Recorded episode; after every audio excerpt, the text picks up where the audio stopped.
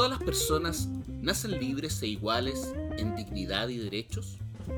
El espacio que existe entre la declaración y la realidad y los caminos para acortarlo son lo que hace andar a los pueblos y lo que anima nuestras conversaciones. Soy Jimena Jara. Y yo soy Francisco Aedo, y esto es Entre, Iguales.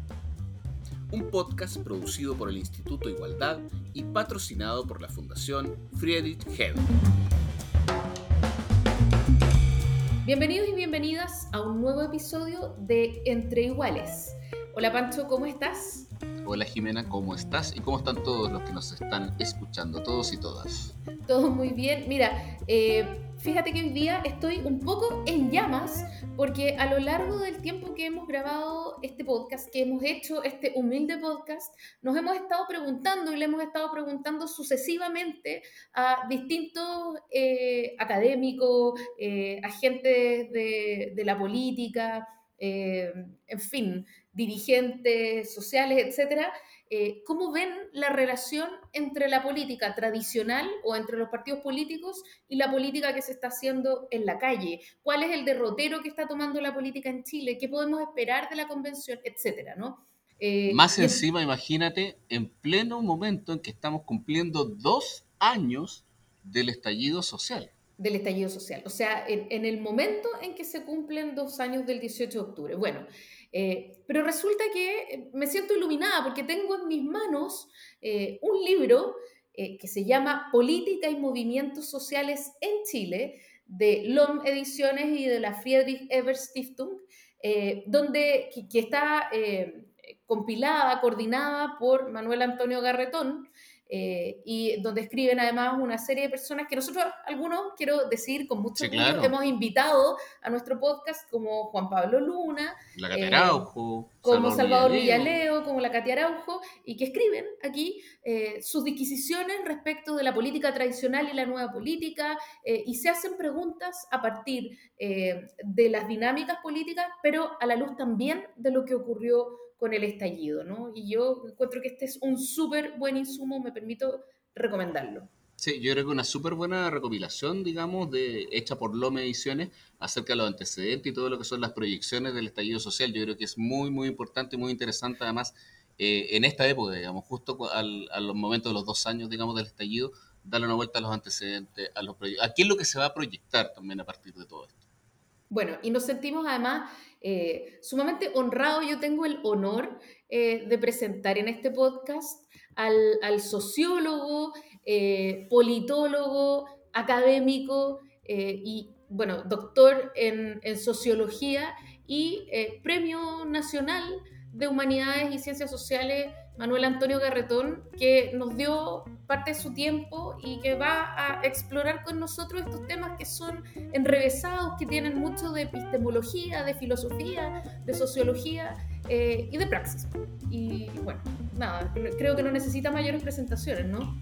Vamos a ello. Bueno, y para conversar eh, respecto de estos temas, eh, sobre todo también del, último libro, Política y Movimientos Sociales en Chile, antecedentes y proyecciones del estallido social de octubre de 2019, estamos conversando, como ya lo presentamos, a Manuel Antonio Garretón, que fue coordinador de este libro precisamente. Eh, y Manuel Antonio, muchas gracias por estar en este podcast Entre Iguales. Y para entrar bien en materia... Muchas gracias a ustedes por la invitación. Muchas gracias.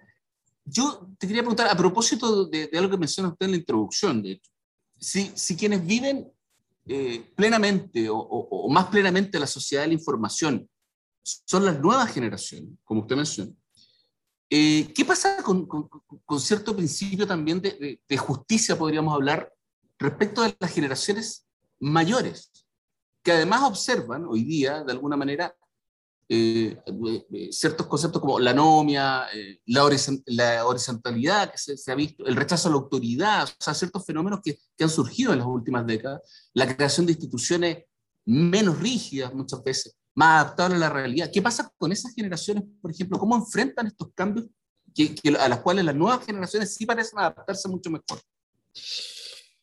Bueno, ese, ese es el, meollo de cierta cuestión, eh, lo que ocurre es que estamos eh, pasando o viviendo una transformación eh, del tipo, para que nos ubiquemos, de lo que fue el paso de la sociedad feudal o medieval o mercantil a la sociedad industrial de Estado Nacional, donde entre medio para esto, Revolución Francesa, Revolución Científico-Tecnológica, construcción de Estados nacionales, en fin, y tenemos una sociedad enteramente distinta a la anterior.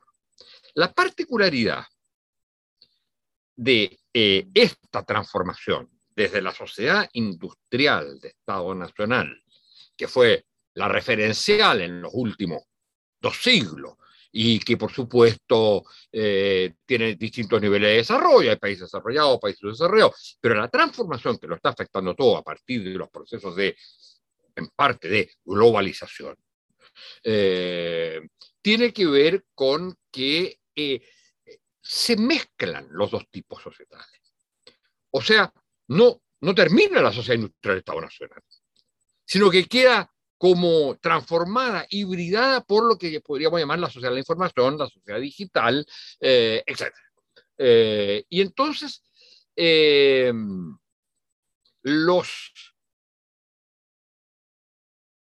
las nuevas generaciones, para decirlo de alguna manera, viven bien la sociedad de la información, nacieron, se habla de nativos digitales, en fin, nacieron en ella, no conocen otra.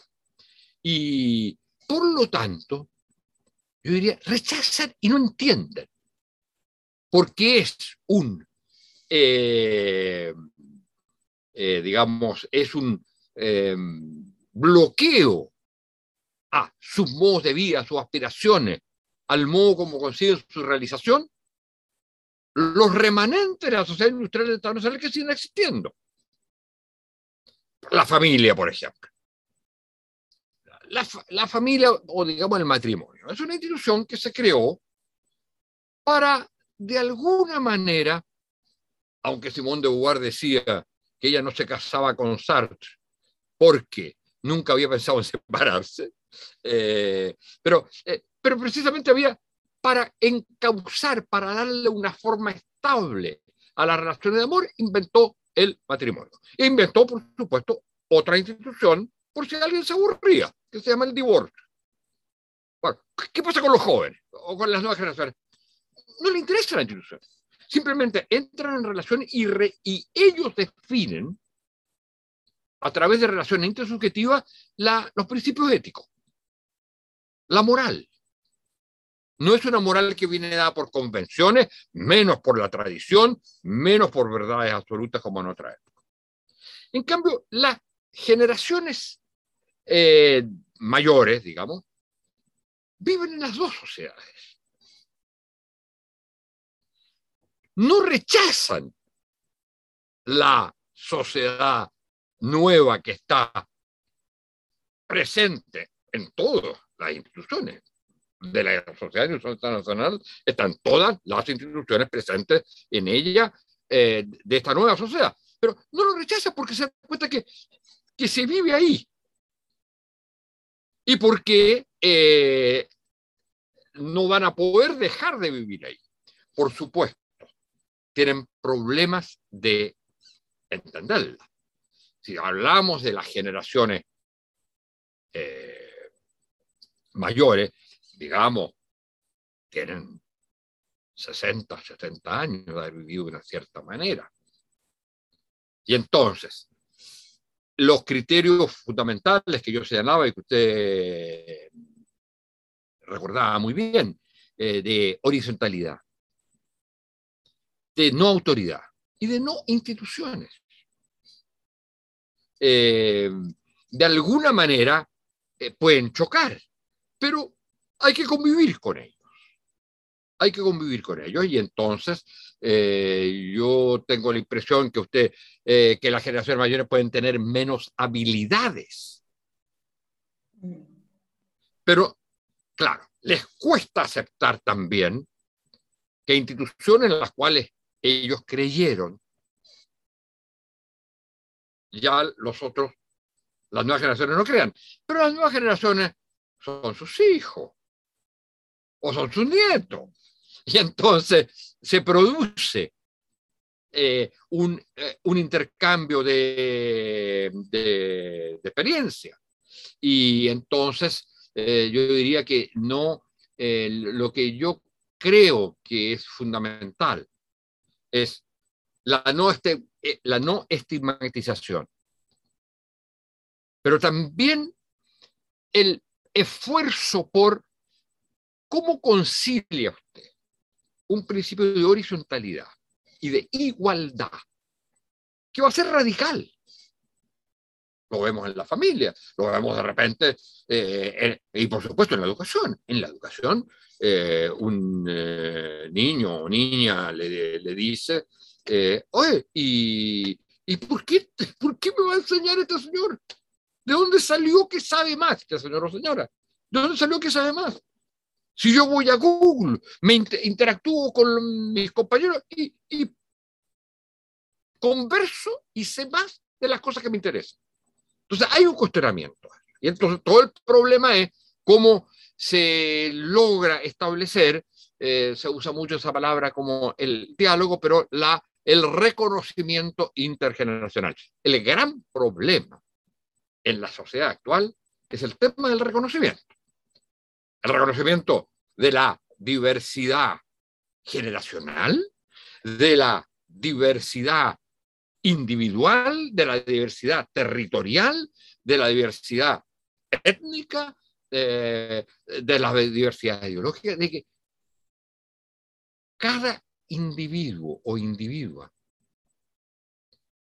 siente de alguna manera en esta sociedad que es portadora del total universal.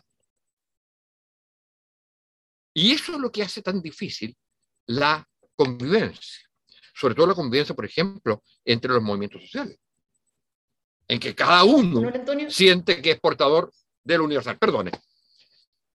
No, no, no. Justamente eh, a propósito de, estas dificultades que están eh, súper bien expresadas en, los distintos artículos de política y movimientos sociales en Chile, eh, y que tienen que ver con la dificultad para creer en las instituciones, con esta tremenda desconfianza en las instituciones, especialmente de las generaciones más jóvenes.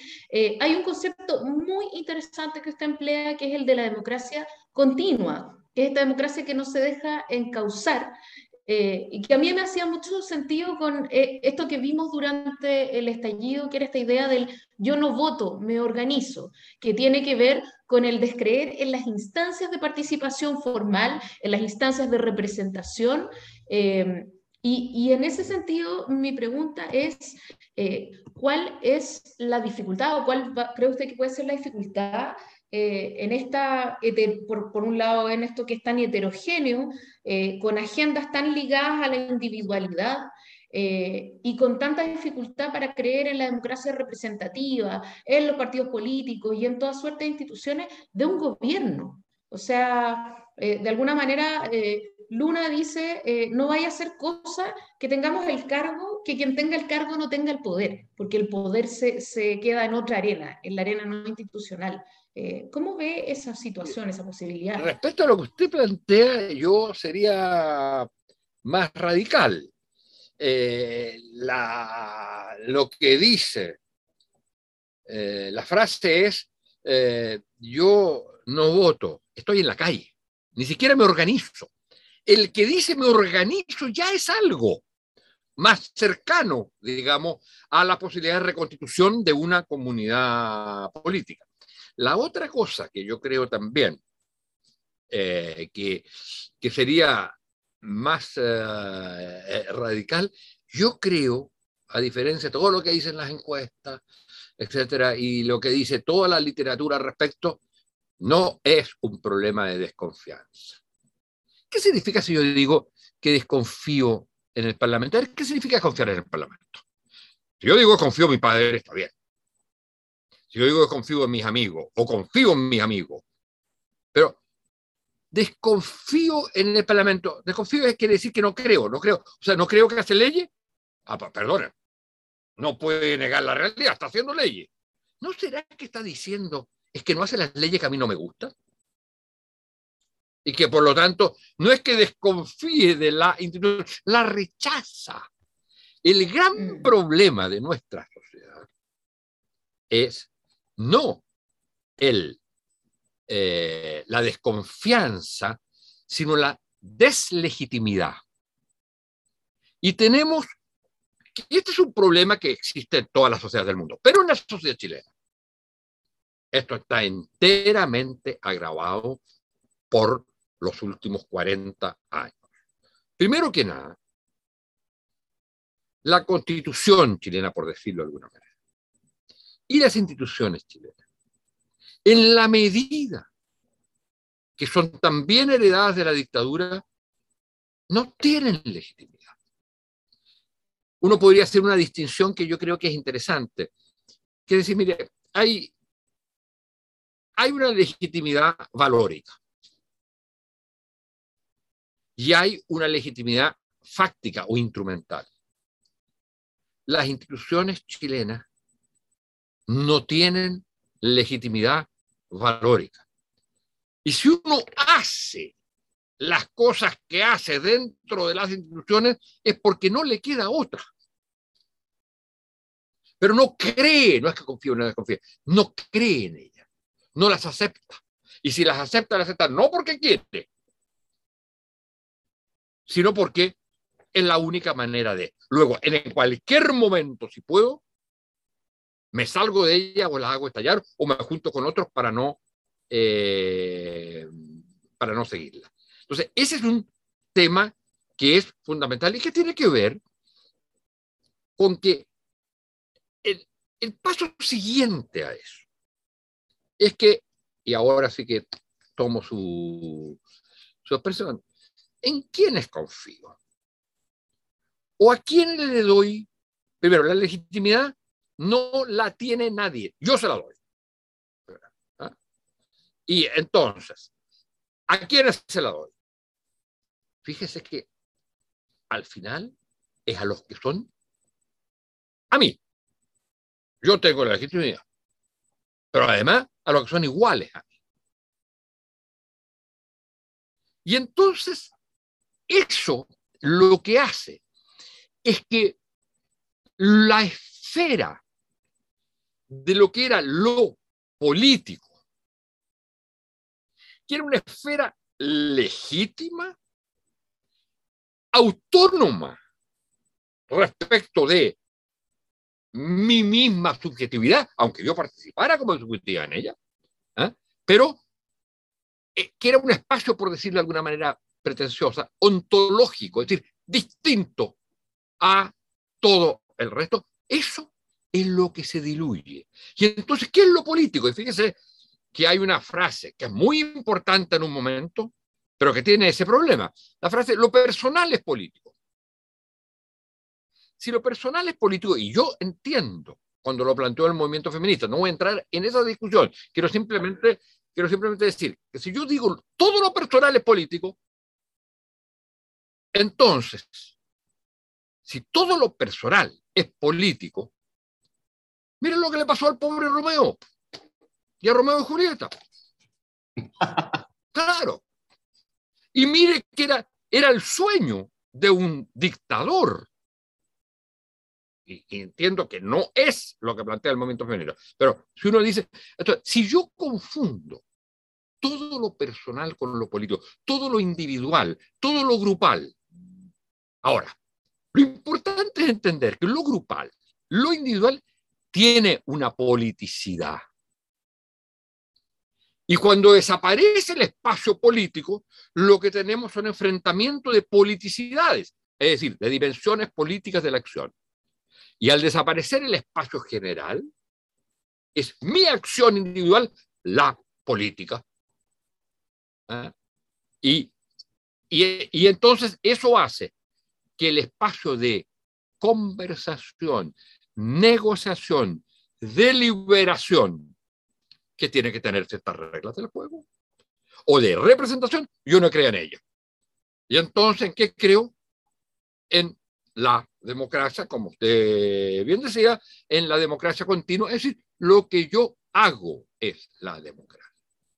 Mi movimiento es el país. El estallido era la sociedad que yo quiero. Ojalá esto no termine nunca para quienes estaban ahí. Y ojalá esto termine y desaparezca, por lo tanto desaparezca los otros, en el caso de los que se oponían. Ahora, Manuel Antonio, en ese sentido, tú lo mencionas en, la parte tuya del texto, de hecho, que, que la democracia, la democracia como una experiencia personal, más que como el proceso continuo, digamos, de régimen político, ¿acaso no encierra de alguna manera, y esa es la pregunta, un triunfo también de la dictadura neoliberal? En el sentido, por ejemplo, de, de la salida y también de la profunda desconfianza de las instituciones, pero te lo pregunto porque es como cuando uno en marketing se habla de repente de vivir la experiencia de tomar una bebida o ir a una fiesta llena de luces y colores para vivir la experiencia.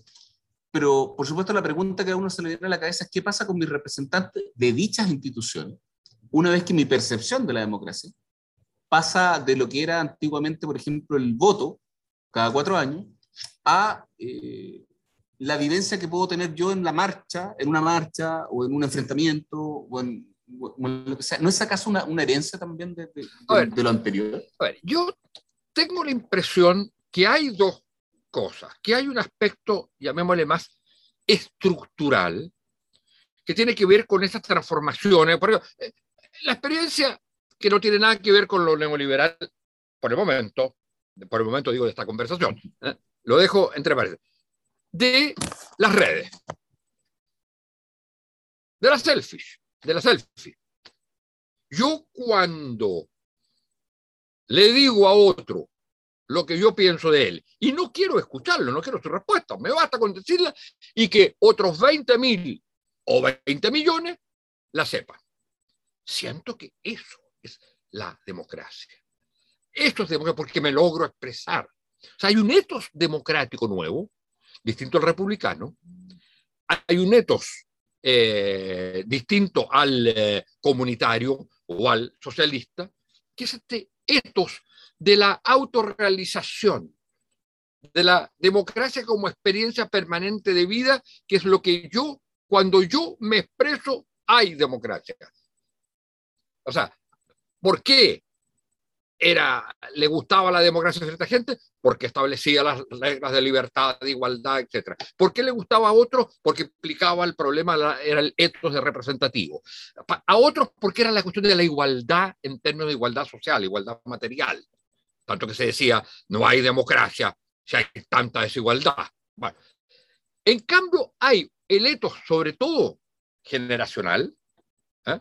Que es un etos de la democracia, como precisamente tú lo señalabas, experiencia de vida y en el cual el mundo de las redes, al cual se le dedica el tiempo increíble, es la ilusión democrática. Y digo ilusión porque yo creo que eso no tiene nada de democrático. Integrado en, una, en otras dimensiones, uno podría decir, adquiere un carácter democrático. Pero el hecho de que yo le puedo decir al otro cualquier cosa, respetándolo o si quiero, si quiero, pero si no quiero, no lo respeto. No escuchando. Piensa incluso tú la, la cosa ya exagerada de los grupos de WhatsApp. Y en ese sentido, el gran sociólogo que se llama Alice hizo la mejor interpretación de lo que son los, eh, los, grupos de WhatsApp, el chat de WhatsApp, en que tú mandas una mensaje, o el mismo, el mismo WhatsApp, tú mandas un mensaje, y tú, el otro te contesta, pero es que tú no habías terminado tu mensaje, porque como vas poniendo mensajitos cortos, ¿eh? o sea, porque a ti no te importa la respuesta del otro. Lo que te importa es decir lo que tú quieres. Y si quieres, en un momento le preguntas, pero si quieres. Entonces, esa, ese imaginario de las relaciones sociales, esa realidad de las relaciones sociales, se transforma en el imaginario democrático. Entonces uno dice, mire, hay un aspecto ahí que es muy importante. Que la democracia tiene que ser también democracia expresiva. Pero no puede ser solo representativa, participativa y expresiva tiene que ser también deliberativa. Y las redes impiden deliberación, son para otra cosa. Entonces, yo tengo la impresión que eh, ahí hay el aspecto que yo llamaría estructural. Ahora hay que agregarle a eso, ahí hay un problema. La democracia representativa, para algunos está en crisis terminal, es extremadamente difícil, eh, entre otras cosas por la aceleración de los tiempos, porque las elecciones son cada cuatro eh, años y las decisiones que tiene que tomar la sociedad las tiene que tomar de inmediato. Bueno, por todo eso, porque los partidos ya no representan nada, porque la gente siente que se representa más a través de sí mismo o de los grupos que le son iguales, de los movimientos identitarios. Y además, en términos de ideología, no es el tema que le interesan. Los grandes temas que a la gente parecieran importarles no son los proyectos, o sea, ejemplo típico, los 60, que era eso, en que tú unías subjetividad y proyecto desde el proyecto. No es que no había subjetividad, pero era desde el proyecto.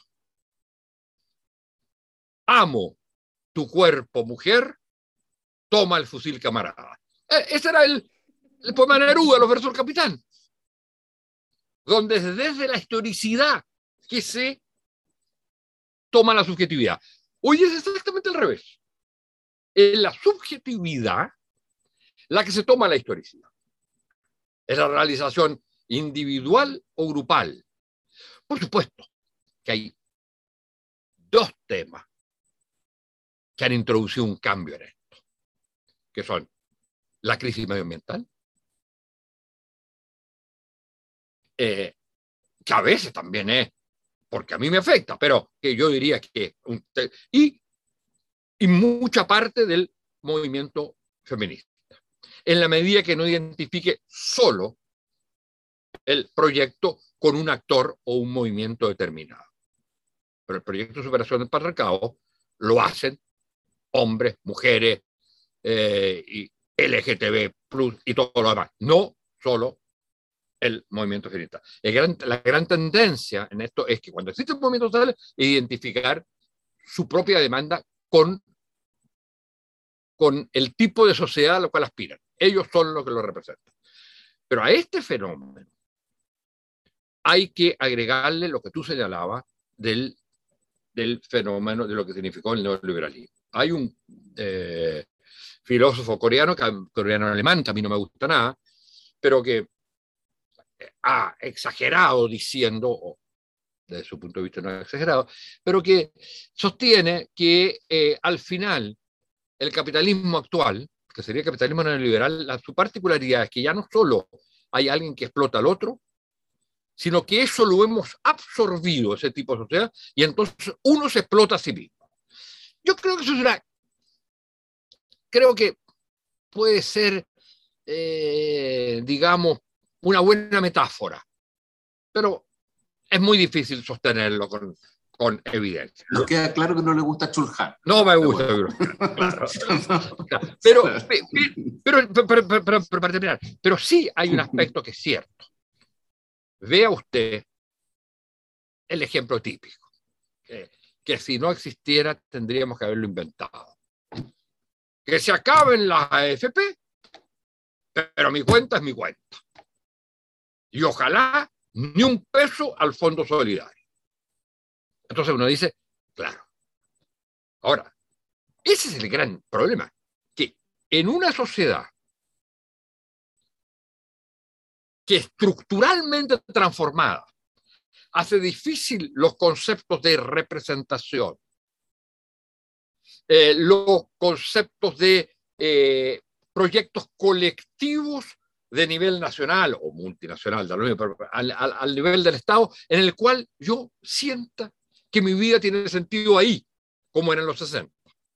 En una sociedad en que todo eso es mucho más difícil, además, tenemos transformaciones que han hecho que yo piense que la única manera de salirme de todo esto es arreglármela por mí mismo y donde solo cuento con el más eh, cercano. Entonces, y eso es lo prototipo del neoliberalismo, lo central del neoliberalismo, que es la idea de la mercantilización.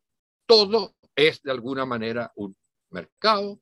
El mercado puede ser, sobre todo, el dinero, pero también pueden ser otras cosas. Todo es un problema de competencias, de compraventas, eh, etc. Y entonces eso también hace muy difícil la constitución de puede hacer la constitución eh, puede facilitar la constitución de actores eh, de rechazo, de protesta, eso sí.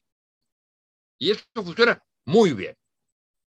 Pero, hecha la protesta, hecho el rechazo, ¿cuál es la propuesta? Porque la propuesta no puede venir solo de un movimiento o de un actor ni de la suma de ellos. Tiene que ser algo distinto. Y en ese algo distinto no se cree.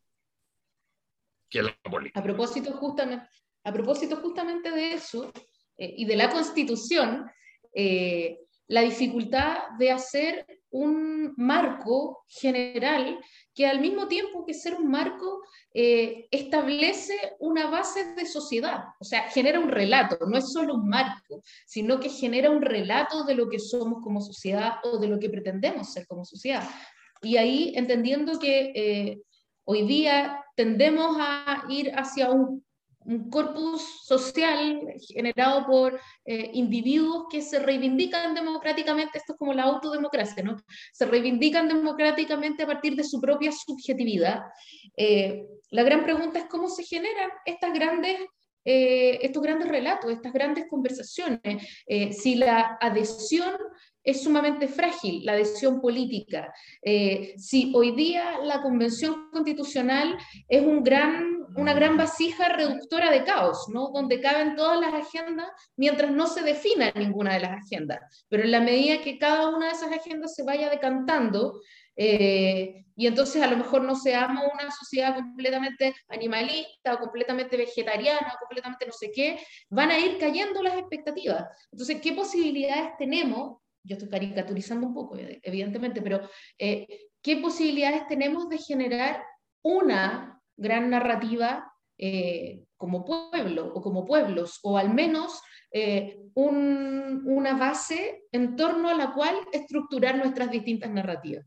¿Es eso posible o, es una utopía? Mire, primero una cosa sobre, el, usted habló de autodemocracia.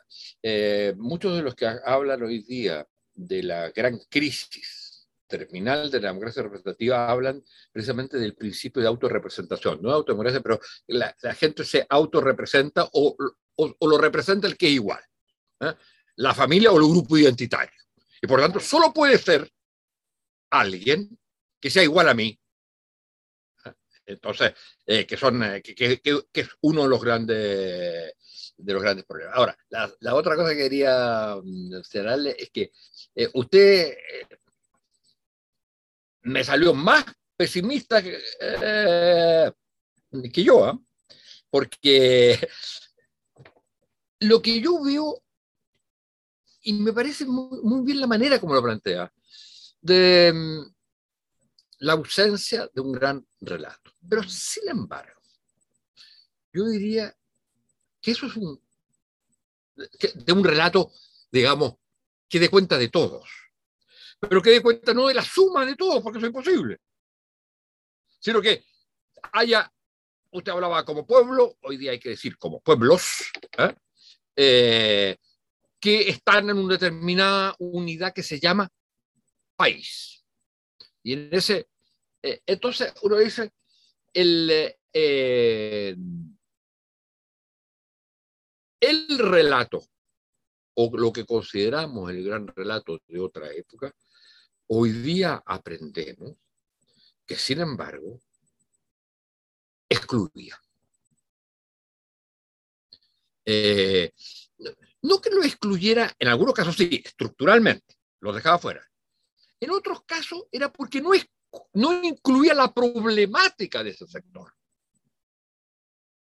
O sea, era visto, por ejemplo, el tema, fundamentalmente el tema de la visión eh, patriarcal, no es solo que excluya a las mujeres. De hecho, las mujeres habían ido luchando, conquistando. Y sin embargo, la sociedad seguía conquistando derechos, etc. Pero la sociedad seguía siendo patriarcal. ¿Por qué? Porque era vista desde la perspectiva del, del, hombre.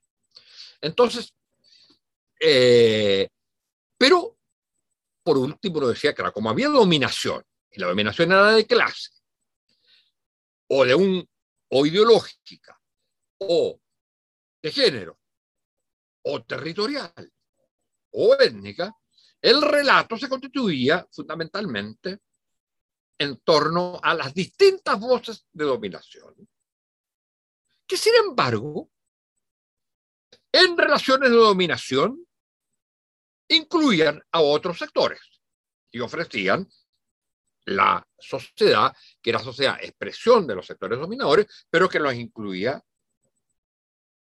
a todos, en, relación de dominación, por supuesto. La diferencia hoy es que eh, hay múltiples relatos. Eh, por supuesto, todavía hay dominación, hay unos relatos, pero lo que uno dice, hay eh, en el mundo, en general, una gran dificultad de construir un relato que no sea, uno diría hoy día el tema, salvo los países que hay una enorme desigualdad, los países que todavía no lograron construir nunca un relato, sino solo hubo el relato de la dominación y de la explotación, sigue teniendo el relato de lucha contra eso. Pero los países desarrollados, por ejemplo, uno diría que el único relato como sociedad es el gran tema de la crisis eh, de la humanidad, el tema de la crisis eh, medioambiental, ya ni siquiera el tema de la paz. Es el tema de la crisis medioambiental, es decir, que en 30 o 40 años más podemos desaparecer. Ahí hay. Que obligaría a pensar toda la sociedad. Si ese fuera el relato central, toda la sociedad en términos de eh, de esa realidad, o sea, de la crisis medioambiental. Todo habría que organizarlo de esa manera. Y eso es totalmente incompatible con el modo de vida de las grandes, grandes mayorías, digamos, incluso de los sectores más dominados. En el mundo nuestro, en el mundo nuestro, en el mundo, eh, digamos, llamémosle los países en desarrollo, de los países que no lograron nunca ser totalmente sociedad industrial y Estado nacional y en la cual está presente ya la sociedad de la información, y que el capitalismo adquirió formas de imperialismo, de dependencia, de un neoliberalismo extremo, eh, sigue habiendo la posibilidad de un relato que tiene algo de los 60, pero tiene solamente algo, porque nos da cuenta precisamente de las todas las nuevas formas de dominación y de las nuevas subjetividades que salen de las transformaciones culturales que hemos dicho. Sin embargo, si hay un país que tiene la posibilidad de construir un relato a partir de lo que en la jerga de la ciencia política y la sociología se llama coyuntura crítica, un momento crítico que puede originar un momento fundacional o refundacional. Si hay un país, es el caso chileno. Es el caso chileno porque es el caso, hubo países que tuvieron ese momento. Los países del giro a la izquierda, en los años 80, 90, 2000, ¿eh? tuvieron esa oportunidad. Hay uno solo, a mi juicio, que lo logró, que es el caso de Bolivia. Bolivia es un nuevo Estado. Es una nueva sociedad con todos los problemas que tiene. Todas las sociedades tienen problemas. Pero ahí hubo un salto. Mm. Ahí hubo un salto. Entonces, los otros tuvieron cosas muy buenas, algunos gobiernos, pero terminaron algunos en corrupción, eh, otros no superaron el extractivismo del, eh, del capitalismo, lograron algunas cuestiones importantes en materia de igualdad, pero no eh, crecimiento sostenido, en fin, y fueron derrotados electoralmente. En el caso chileno, la transición, lo que llamamos la transición, significó fundamentalmente poner fin a la dictadura, al régimen político dictatorial y reemplazarlo por una forma de democracia, ¿cierto? O régimen post-dictatorial, y por otro lado, resolver grandes déficits que había generado la dictadura, que tiene que ver sobre todo con los temas de igualdad, con los temas de pobreza, eh, eh, eh, en fin, y asegurar un cierto crecimiento económico. Pero no resolvieron, aunque hubo un proyecto interesante refundacional, que fue el de Michel Bachelet, pero no resolvieron el problema de el salto a una sociedad no solo post-dictatorial, sino realmente democrática y post-neoliberal. Y el estallido mostró eso. Y al mostrar eso el estallido, lo interesante que el estallido a su vez mostraba dos cosas, que es lo que analizamos en, el, en, los postscriptum del libro, porque el libro se escribió antes del estallido. El, el, libro se escribe en un momento, y los autores lo ah, habla cada uno de los distintos movimientos sociales, ¿qué, es lo que describen? Describen básicamente un determinado movimiento social y su ruptura con la política. Y las nuevas formas que está adquiriendo el actual político. El primer libro que habíamos hecho a través de la Fundación Ebert eh, eh, con eh, Chile 21 había sido La Gran Ruptura, se llama. Este segundo libro era la continuidad. Quiero decir, ¿y cómo se está recuperando? La ruptura era entre política y sociedad cómo se está recuperando la relación entre política y sociedad. Y en esto viene el estallido y entonces hicimos un postscriptum. Cada uno de los autores hizo un postscriptum al... Cada uno de los autores. Eh, cada uno de los autores. Cada, cada, uno de los, ¿qué dije yo? Cada uno de los autores. Sí, sí. cada uno de los autores hizo eh, un postscriptum ¿eh? y yo hice el postscriptum final en la, en la introducción, que además incluíamos el tema nuevo que apareció también, que fue el de la, de la pandemia. Entonces, ¿qué, ¿qué, es lo que ocurría? Eh, que el estallido muestra básicamente dos grandes, deja en carne viva dos grandes, los dos grandes temas de la sociedad chilena. Una, la necesidad de superar el orden económico-social que había generado la dictadura, que la transición o lo que se llama la transición no había resuelto, aunque había mejorado y corregido eh, algunos de sus elementos, eso sin duda, pero no lo había superado el orden neoliberal. Y por otro lado muestra la ruptura ya definitiva de la relación entre política y sociedad que había sido tan importante en los últimos 100 años de la historia chilena. Y entonces, y es cómo sale de eso. Porque ahí estaba en los albores de una revolución, la revolución francesa.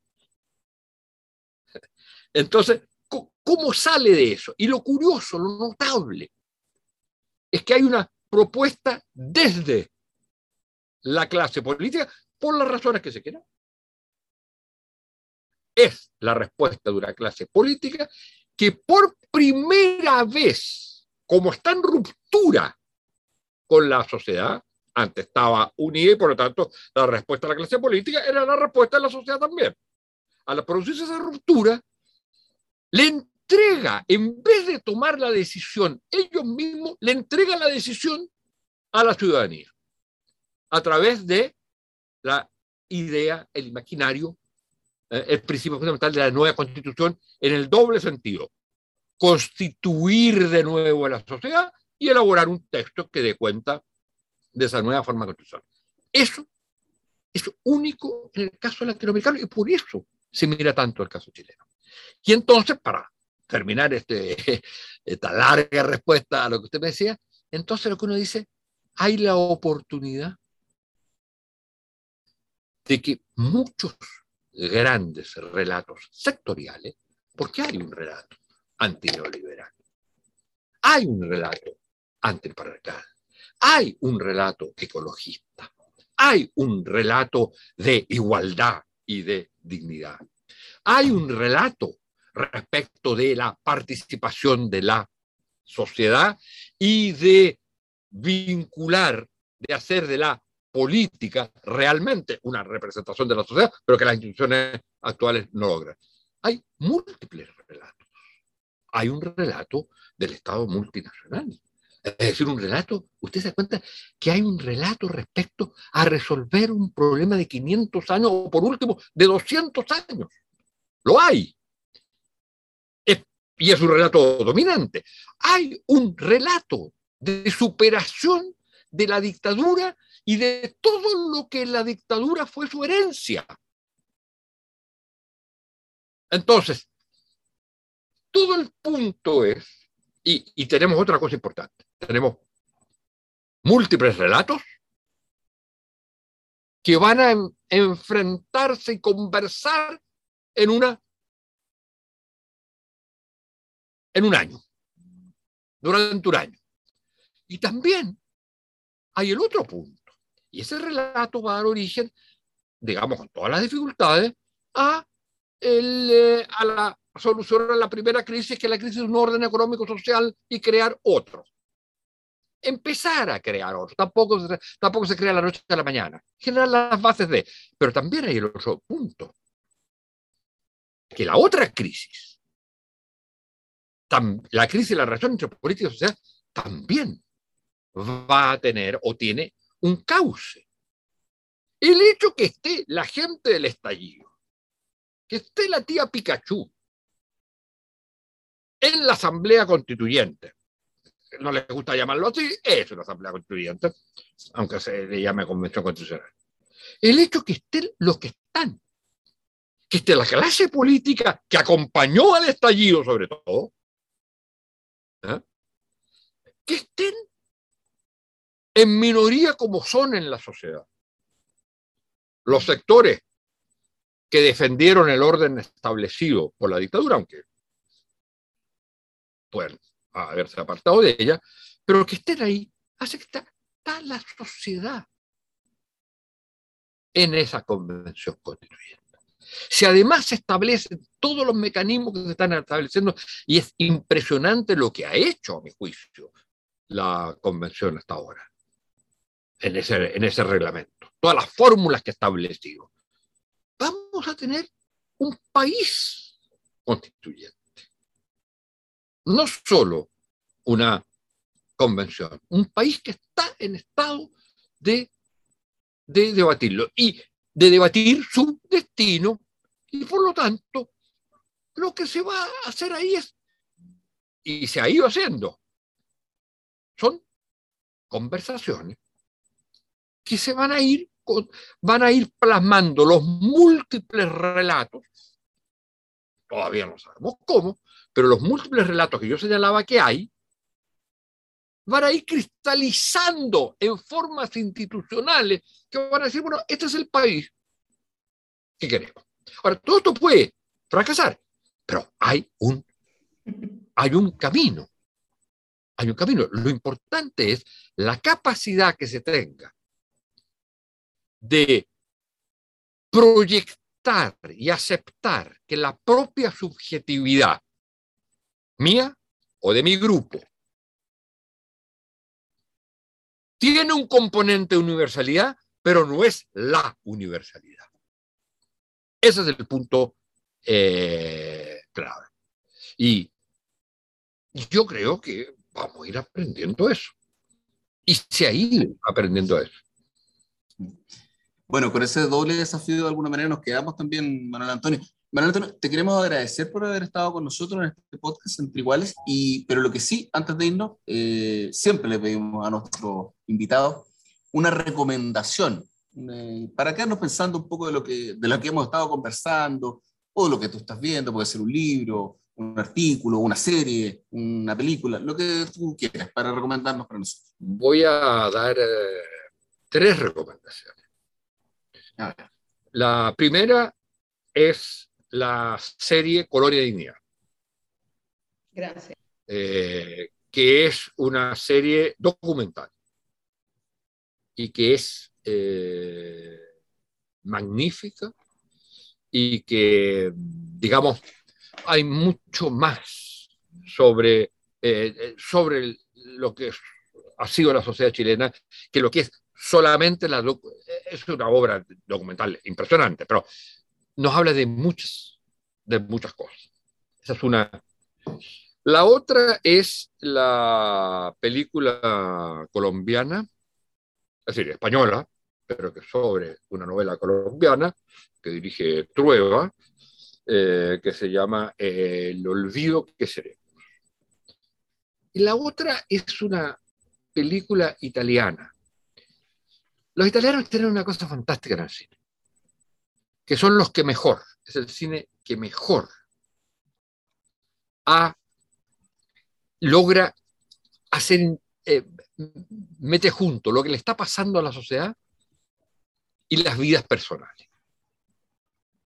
Lo hizo con el Novecento de Bertolucci, lo hizo con Nos habíamos amado tanto, que es una maravillosa película, que es el periodo posterior, y lo hizo con los mejores años de nuestra juventud, que, eran, eh, que era una teleserie, que se transformó, una serie, que se transformó en una película muy larga, que está en 12D, ¿eh?